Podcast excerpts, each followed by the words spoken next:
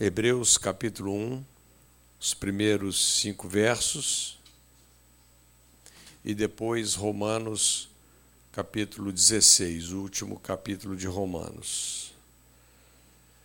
E vamos falar um pouquinho sobre a revelação de Deus. E encaixa muito né, com aquilo que a Cláudia estava falando, a palavra rema, a palavra revelada, a palavra falada de Deus. Louvado seja o Senhor. O Logos né, é interessante, o Logos é a mente de Deus. O rema, Deus pega uma partezinha ali, né?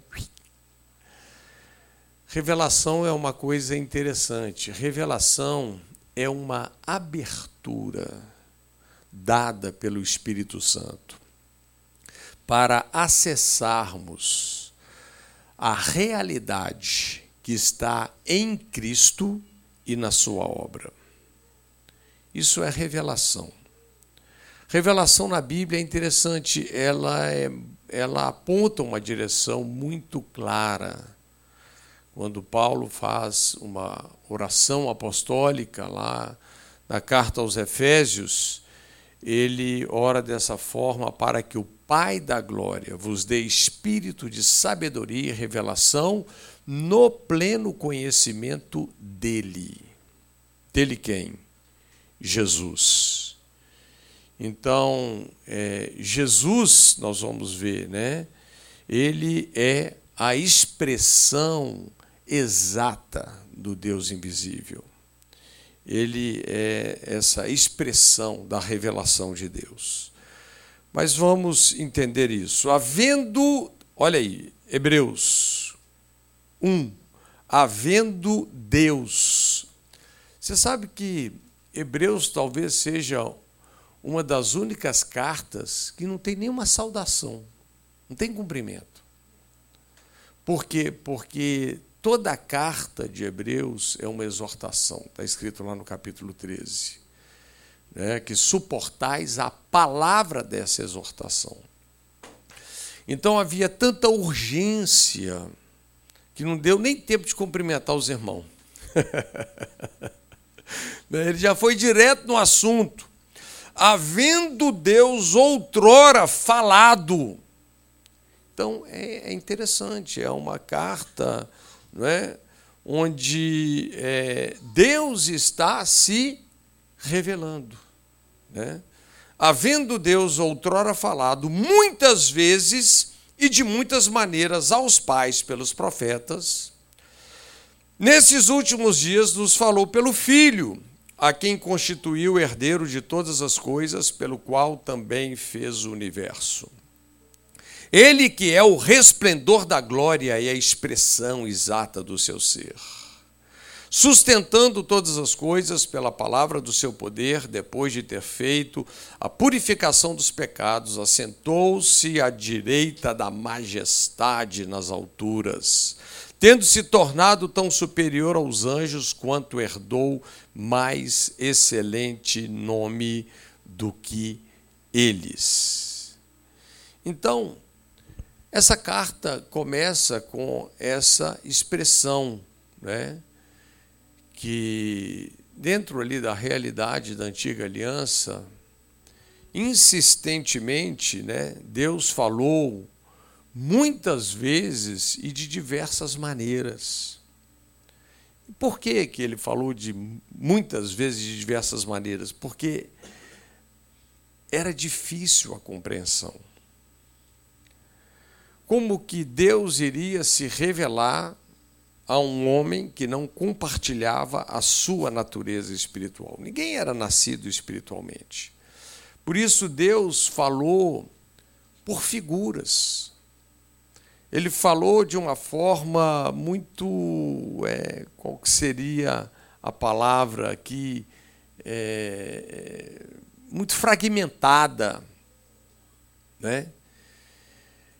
É interessante porque é, a revelação, essa revelação da antiga aliança, claro, ela não é uma revelação errada, muito pelo contrário, mas era uma revelação incompleta. Por quê?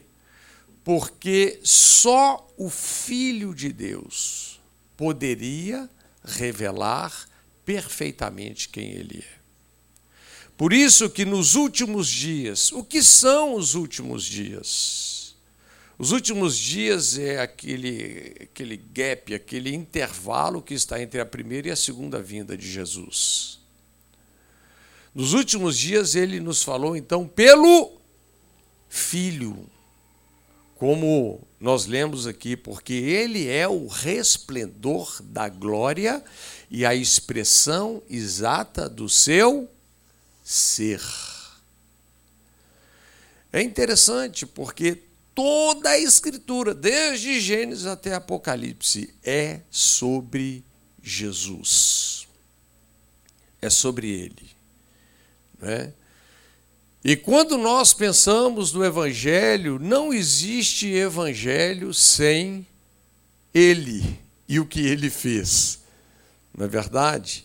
Então, havendo Deus outrora falado. Essa carta aos Hebreus é uma carta muito poderosa e que atende uma demanda gigante falando da igreja nos dias de hoje, não é? E ela começa dessa forma, não é? Deus nos falando de uma forma plena, completa através do seu filho se você for lá para o capítulo 12 de Hebreus, verso 25, você vai ver que essa carta também termina né, com essa exortação: não recuseis ao que fala. Né?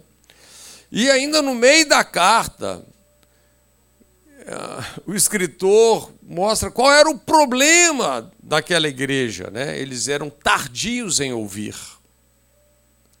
Eles tinham tempo para serem mestres mas precisavam ainda de voltar no, no, no beabá da vida cristã, aprender os fundamentos, os rudimentos não é?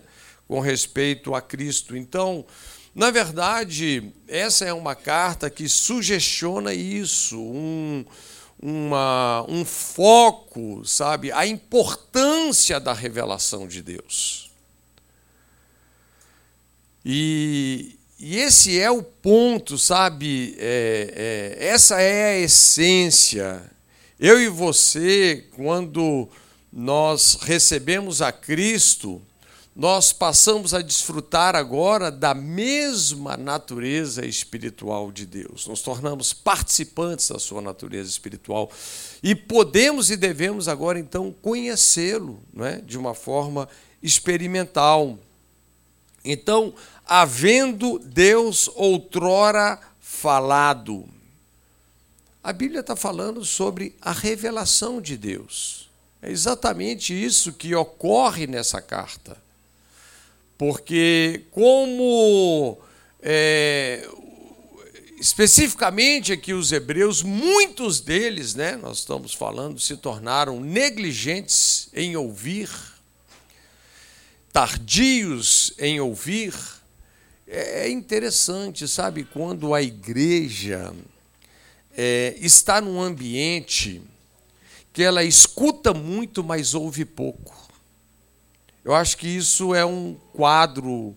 Eu, eu não sei se é pelo excesso de informação, né? Então, um dos resultados que fala aqui em Hebreus, lá no capítulo 4, que apesar deles ouvirem a pregação, muitos deles o que não misturaram fé e não foi em nada útil para eles. A pregação não lhes aproveitou. Por quê? Porque não misturaram fé. Sabe? Então eles estavam é, meio que saturados, ouvindo demais, mas escutando demais, mas ouvindo pouco, dando pouca atenção às verdades que eram anunciadas. E nós vemos então que essa carta ela, ela carrega é, um combinado muito poderoso de ensino e exortação. Você sabe que antes de Deus te exortar, Ele te ensina primeiro. Essas coisas caminham juntas. Né? E, por exemplo, a exortação que tem no capítulo 2, ele fala sobre é, o perigo de negligenciar uma tão grande salvação. É interessante que quando a Bíblia fala sobre salvação, a Bíblia fala que ela é grande. A palavra salvação é uma palavra que envolve tudo que você imaginar. Ela envolve perdão, justificação, redenção, é? santificação, é salvação. Então, mas tudo isso já foi realizado através do Evangelho. Então, pega esse conceito revelação, é uma abertura dada pelo Espírito Santo sobre a verdade e a realidade espiritual que existe em Cristo e na sua obra consumada. É muito interessante porque o Evangelho, na verdade, é uma pessoa. Né? O Evangelho é Jesus. E aqui, dentro do contexto dos hebreus, eles estavam retrocedendo de Jesus, eles estavam retrocedendo aqui para proposta da antiga aliança, eles estavam retrocedendo do cristianismo e voltando para o judaísmo. Né? E por isso ele mostra a superioridade em todos os sentidos do que, do que significa o cristianismo dentro do judaísmo. Né? Não julgando aquele a antiga aliança fora, não é? Até nós sabemos que tudo que aconteceu na antiga aliança, aliança foi um aio, foi um pedagogo, foi um caminho para que se chegasse a Cristo. Mas quando chegou em Cristo, o objetivo foi cumprido. Por isso que Paulo disse que o fim da lei é Cristo, e ponto final. É? Mas eles estavam então ali retrocedendo. Mas o Evangelho diz respeito a Jesus e a obra que ele realizou. Olha que coisa interessante, né? Se a gente poderia, sério, a gente poderia falar um mês inteiro sobre é, é, quem é Jesus e a obra que ele realizou. Olha como os primeiros capítulos, como que o cara, assim, o escritor, o Espírito Santo aqui massacra nesse sentido, né? Ele fala que nos últimos dias ele nos falou pelo Filho, a quem constituiu um, olha a glória do Filho, herdeiro de todas as coisas. Dois, pelo qual também fez o universo. Olha a glória do Filho. Ele que é o resplendor da glória, a expressão exata do seu ser. Essa é três. Quatro, sustentando todas as coisas pela palavra do seu poder. 5. Depois de ter feito a purificação dos pecados. Sexto, assentou-se à direita da majestade nas alturas, tendo se tornado tão superior aos anjos quanto herdou o mais excelente nome do que eles.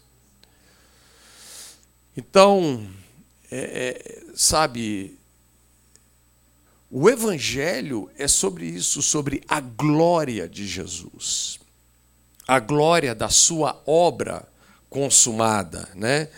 É isso que aponta o Evangelho. Agora, a revelação do Evangelho ela é fundamental, porque o Evangelho, a princípio, ele é objetivo. O que, que eu quero dizer com isso? Eu quero dizer que o Evangelho é sobre a pessoa de Jesus e sobre o que ele fez por nós. E o que ele fez está consumado, está feito, é fato. Não é? Jesus ele morreu pelos nossos pecados, ele foi sepultado e ao terceiro dia ele ressuscitou dos mortos e se assentou à direita de Deus.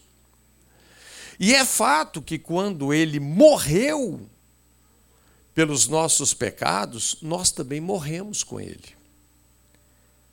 É fato que quando ele foi sepultado, nós também já fomos sepultados com ele pelo batismo. É fato que quando ele ressuscitou dos mortos, nós também já ressuscitamos com ele, estamos assentados com Cristo nos lugares celestiais. Gente, isso é fato. Só que tem que isso é objetivo, não é ainda subjetivo para muitas pessoas. Isso já aconteceu, mas as pessoas não se apropriam disso automaticamente. Elas precisam da palavra rema. Elas precisam da revelação.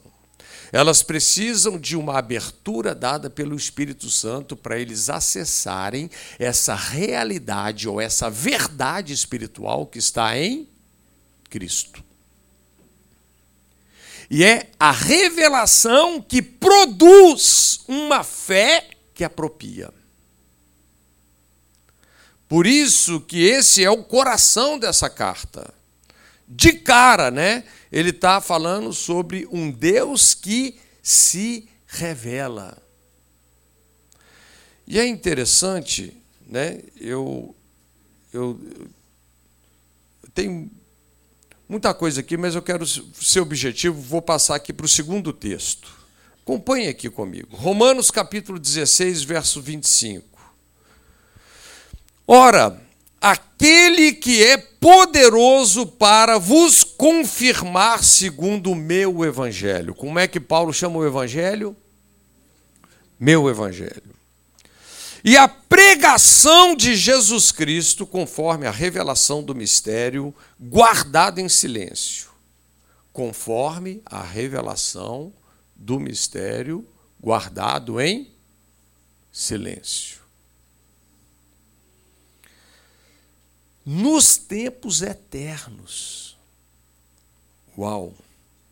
E que agora se tornou manifesto e foi dado a conhecer por meio das escrituras proféticas, segundo o mandamento do Deus eterno, para a obediência por fé entre todas as nações, ao Deus único e sábio, seja dada glória por meio de Jesus Cristo pelos séculos dos séculos. Amém. Então, o evangelho, ele precisa se tornar meu, ele precisa se tornar seu. Por que é que Paulo chamou o evangelho de meu evangelho? Ele falou isso por uma razão muito singular, né? O evangelho não foi revelado a ele de segunda mão. Olha, Lá em Gálatas, a Bíblia fala: Faço-vos, porém, saber, irmãos, que o evangelho por mim anunciado não é segundo o homem, porque eu não o recebi, nem o aprendi de homem algum, mas mediante revelação de Jesus Cristo.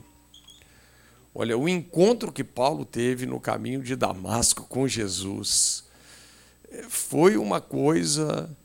É, extremamente poderosa.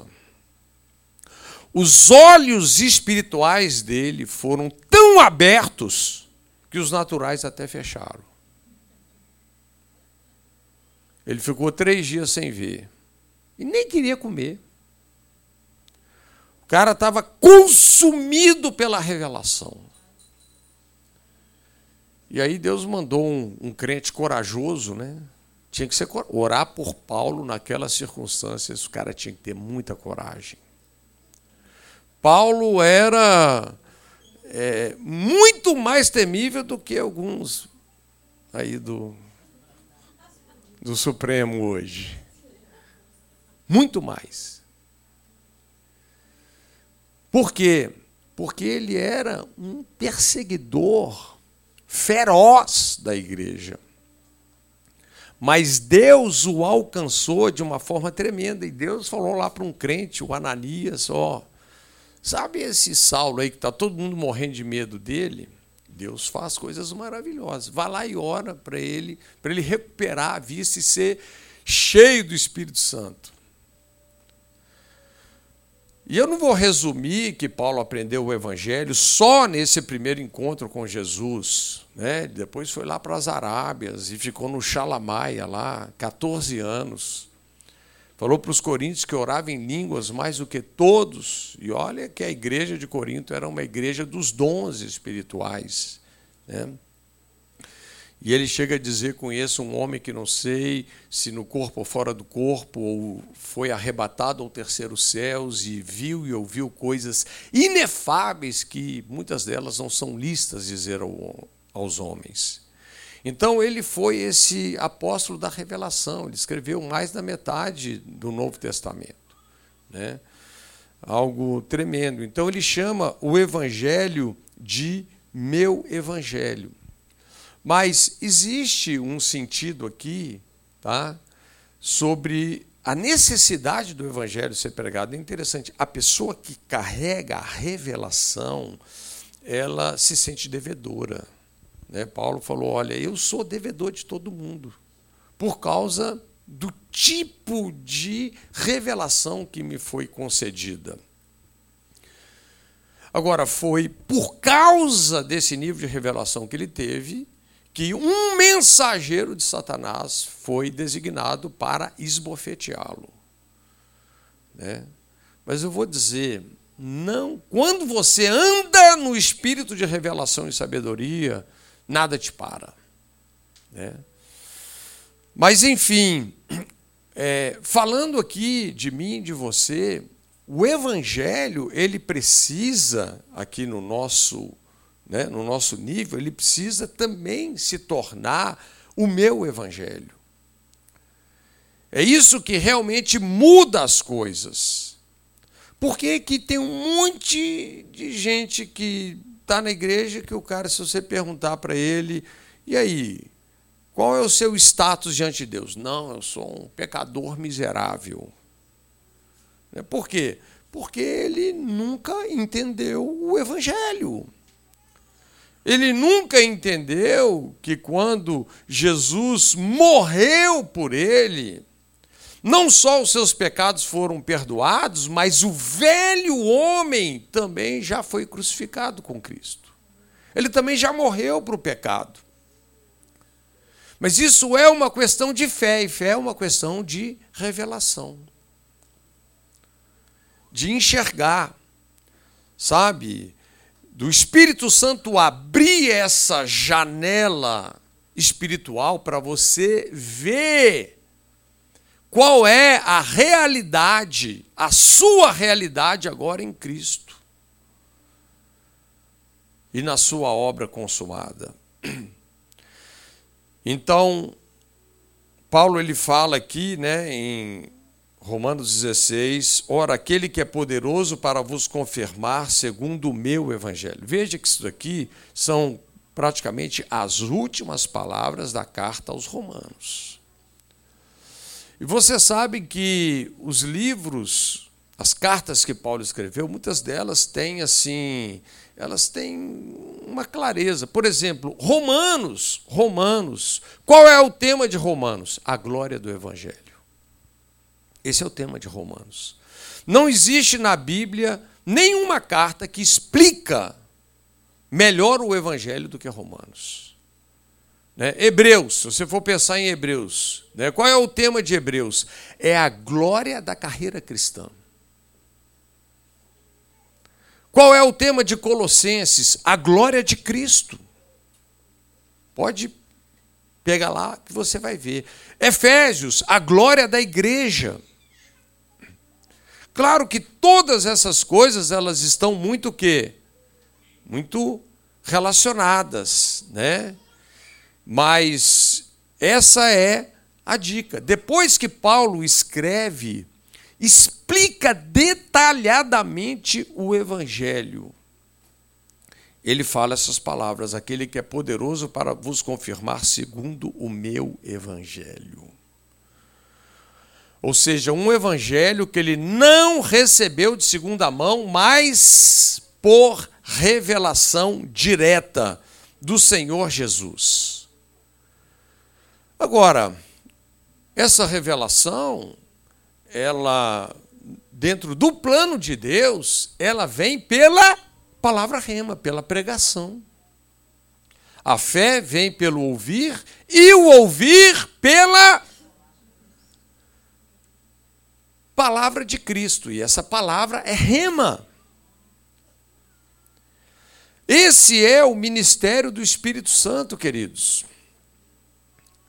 O Espírito Santo, qual é o ministério dele? Compartilhar comigo e com você, trazer para dentro de nós tudo que é do Pai e tudo que é do Filho.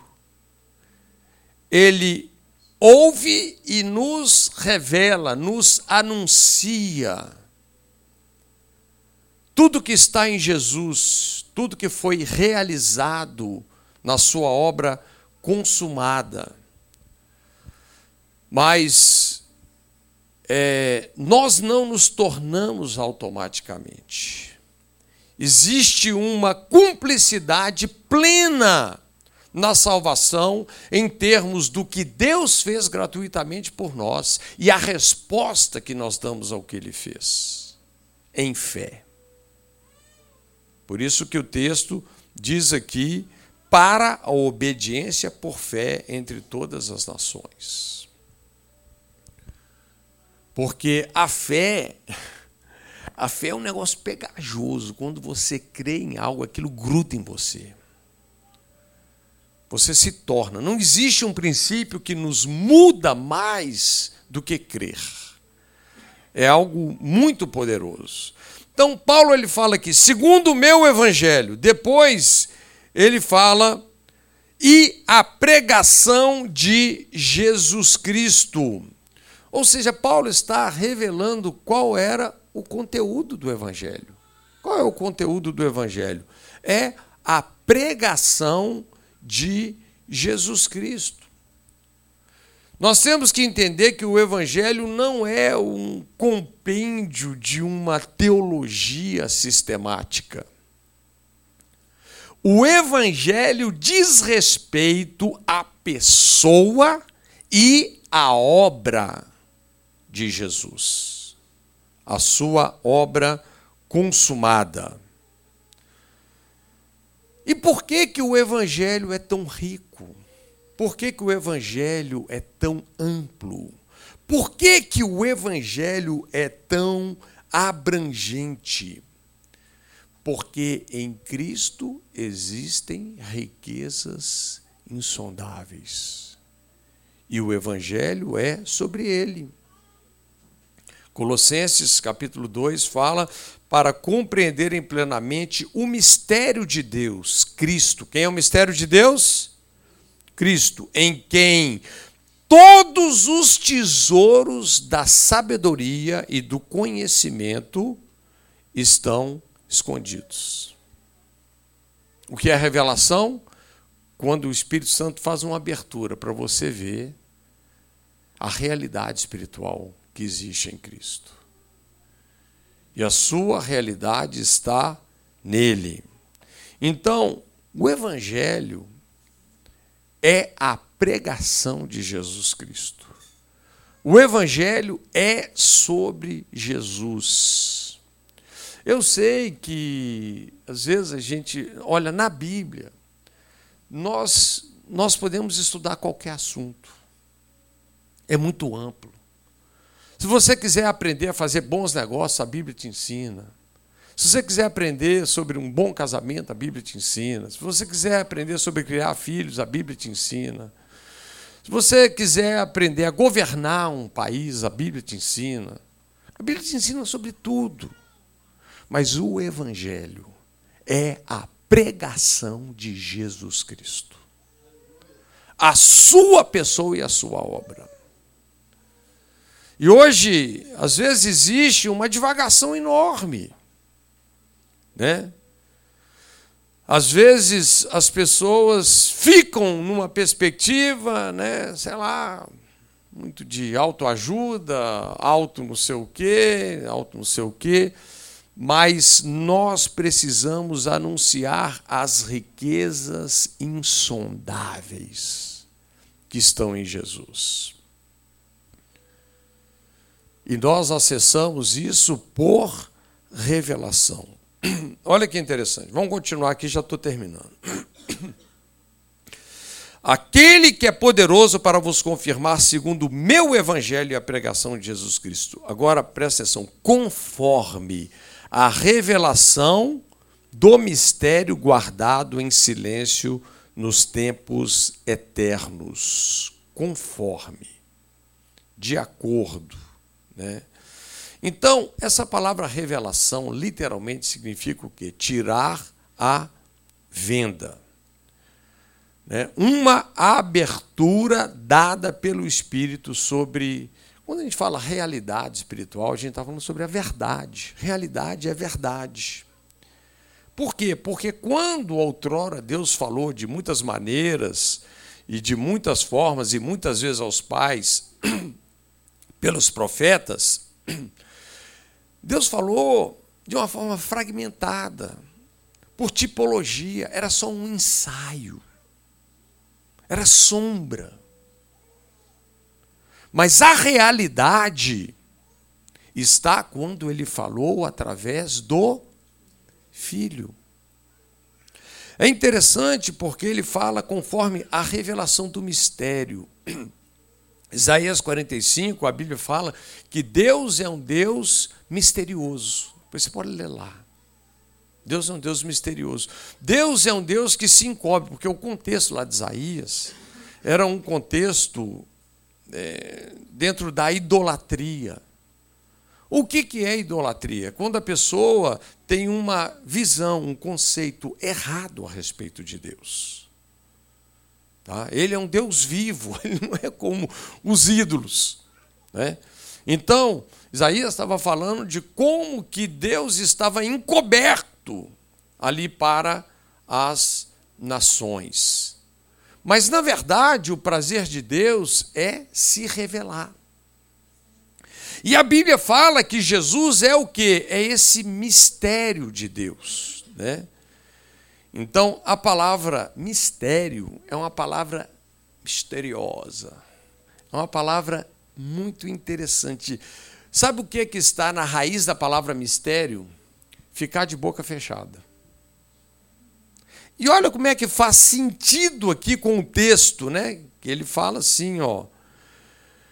Conforme a revelação do mistério, guardado em silêncio, nos tempos eternos.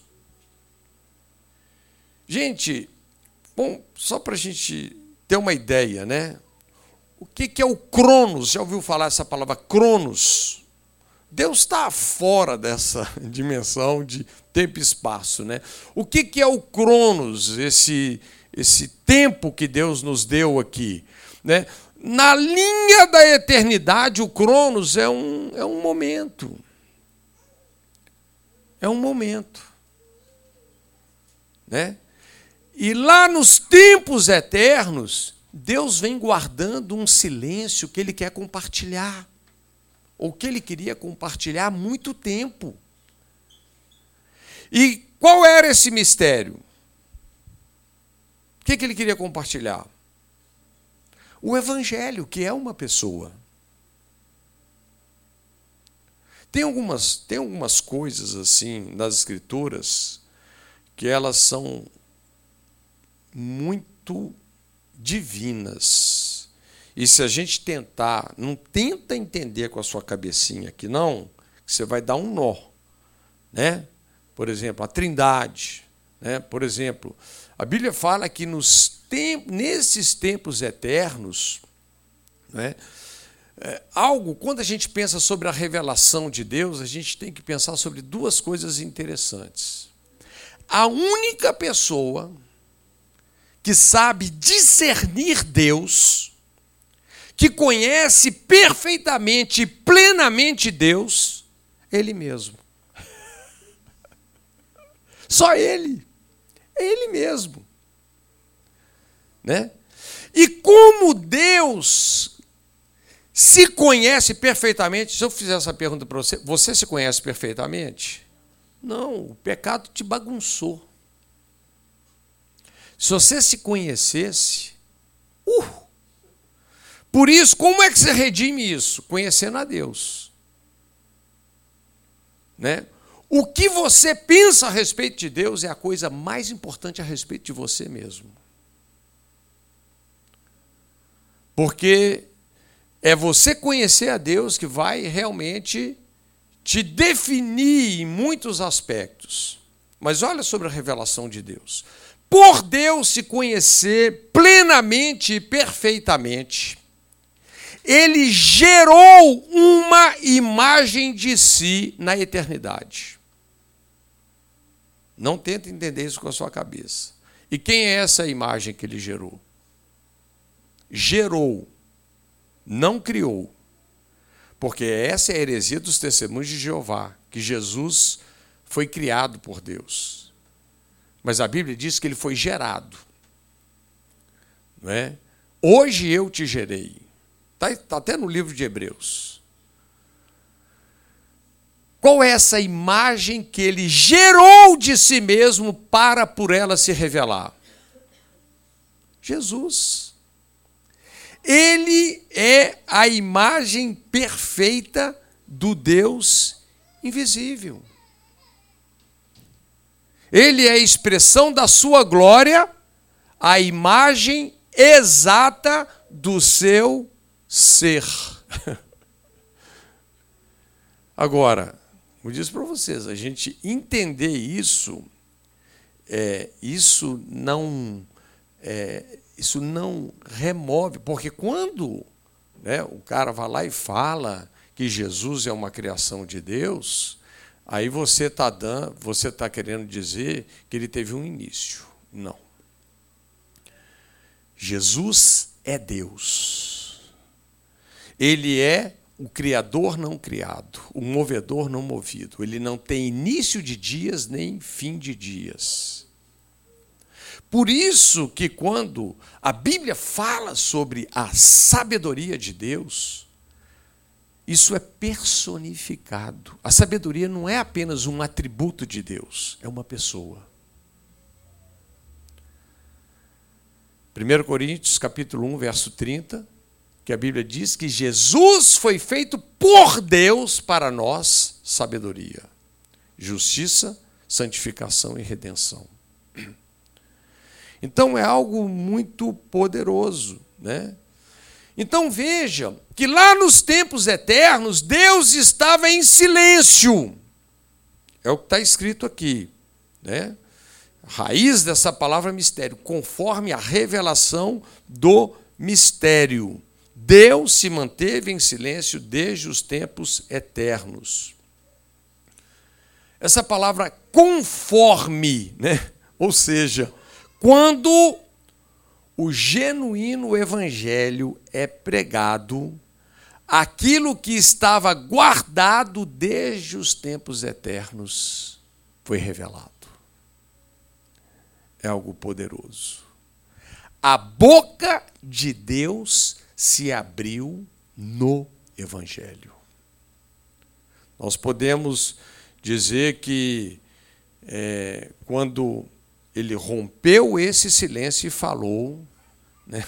as pessoas ficaram maravilhadas. João fala assim: o Verbo se fez carne e habitou entre nós, cheio de graça e de verdade. Vimos a sua glória, glória como a do unigênito do Pai. Então você entende, a revelação na antiga aliança foi uma revelação fragmentada tipológica, onde as pessoas não conseguiam captar, porque não compartilhavam a mesma natureza de Deus. Ninguém era nascido de novo. Mas quando ele nos fala pelo Filho, né? Algo poderoso. Pensa isso aqui se cumprindo quando João Batista responde a pergunta mais importante de todo o Antigo Testamento. Quem fez a pergunta mais importante de todo o Antigo Testamento? Isaac. Errou. Ele falou para Abraão: Meu pai! Respondeu Abraão: Eis-me aqui, meu filho. Perguntou-lhe Isaac: Eis o fogo e a lenha, mas onde está o cordeiro para o holocausto? E no lugar mais baixo da terra. Né? João Batista batizando ali as pessoas e de repente Jesus vem e João Batista aponta para Jesus: Eis o Cordeiro de Deus, que tira o pecado do mundo. Que coisa poderosa, queridos. Então, depois de tanto esforço para Deus se comunicar com a humanidade, né, vem uma revelação completa, dada através do Filho. Em Cristo nós temos o Verbo encarnado, a palavra revelada. Né? Colossenses diz: para que o coração deles seja confortado e vinculado juntamente em amor, e eles tenham toda a riqueza da forte convicção do entendimento para compreenderem plenamente o mistério de Deus, Cristo, em que todos os tesouros da sabedoria e do conhecimento estão ocultos. João 1, verso 18: Ninguém jamais viu a Deus, o Deus unigênito que está no seio do Pai é quem o revelou. João 12, 44. E Jesus clamou, dizendo: Quem crê em mim, crê não em mim, mas naquele que me enviou. E quem me vê a mim, vê aquele que me enviou. E Felipe ainda teve a ousadia de perguntar para Jesus: Jesus, mostra-nos o Pai. Tá doido, Felipe? Quem vê a mim, vê ao Pai. Então, queridos, o Evangelho está aí. Né? Uma obra consumada quem Jesus é e o que ele fez por nós. Mas nós precisamos dessa perspectiva da revelação. Nós temos que entrar aqui, né? Ele fala aquele que é poderoso para nos confirmar, segundo o meu evangelho, a pregação de Jesus Cristo, conforme a revelação do mistério guardado em silêncio nos tempos eternos, e que agora se, se tornou manifesto, está manifesto, está feito. E foi dado a conhecer, foi dado a conhecer, por meio das escrituras proféticas. É interessante, Jesus, ele, ele gosta de ser revelado pela palavra. Lembra lá dos discípulos no caminho de Emaús? Né? Ele podia, poderia ter falado aqui, ó, sou eu ressuscitado. Não, mas ele se revelou como? Pelas Escrituras. Não é verdade? E ele fala para obediência por fé, porque a revelação gera fé. Sabe, é, isso aqui, isso é, é, é, assim, às vezes dói o coração, porque às vezes muitas pessoas viveram uma experiência de novo nascimento, mas são tardias, são negligentes para ouvir. E vivem uma vida com um espírito novo e uma mente velha. Não deveríamos mais viver com uma mente impura, mas a mente continua impura. Não deveríamos mais viver com uma mente ansiosa, mas as pessoas continuam com uma mente ansiosa. Não deveríamos viver mais com uma mente preocupada, sobrecarregada, mas continuam assim. Mas a Bíblia diz, sabe, que existe uma abertura que o Espírito Santo quer nos proporcionar para a gente entrar dentro dessa realidade espiritual que existe em Jesus. Um processo que é de fé em fé, que é de glória em glória. Quanto mais fé, mais glória. até que ele seja formado em nós. E essa é a grande pergunta: Jesus está sendo formado em você? Esse é o ponto. Então, nós temos um tesouro inesgotável à nossa disposição. Porque eu vou dizer, tudo na sua vida e na minha vida é uma questão de mentalidade. Tudo. Tudo. Qualquer, qualquer tipo de crise que você está passando aí está relacionado com a sua mentalidade.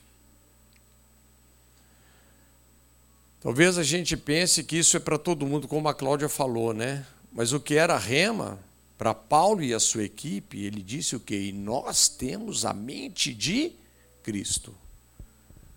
Mas infelizmente isso é rema para muito poucas pessoas.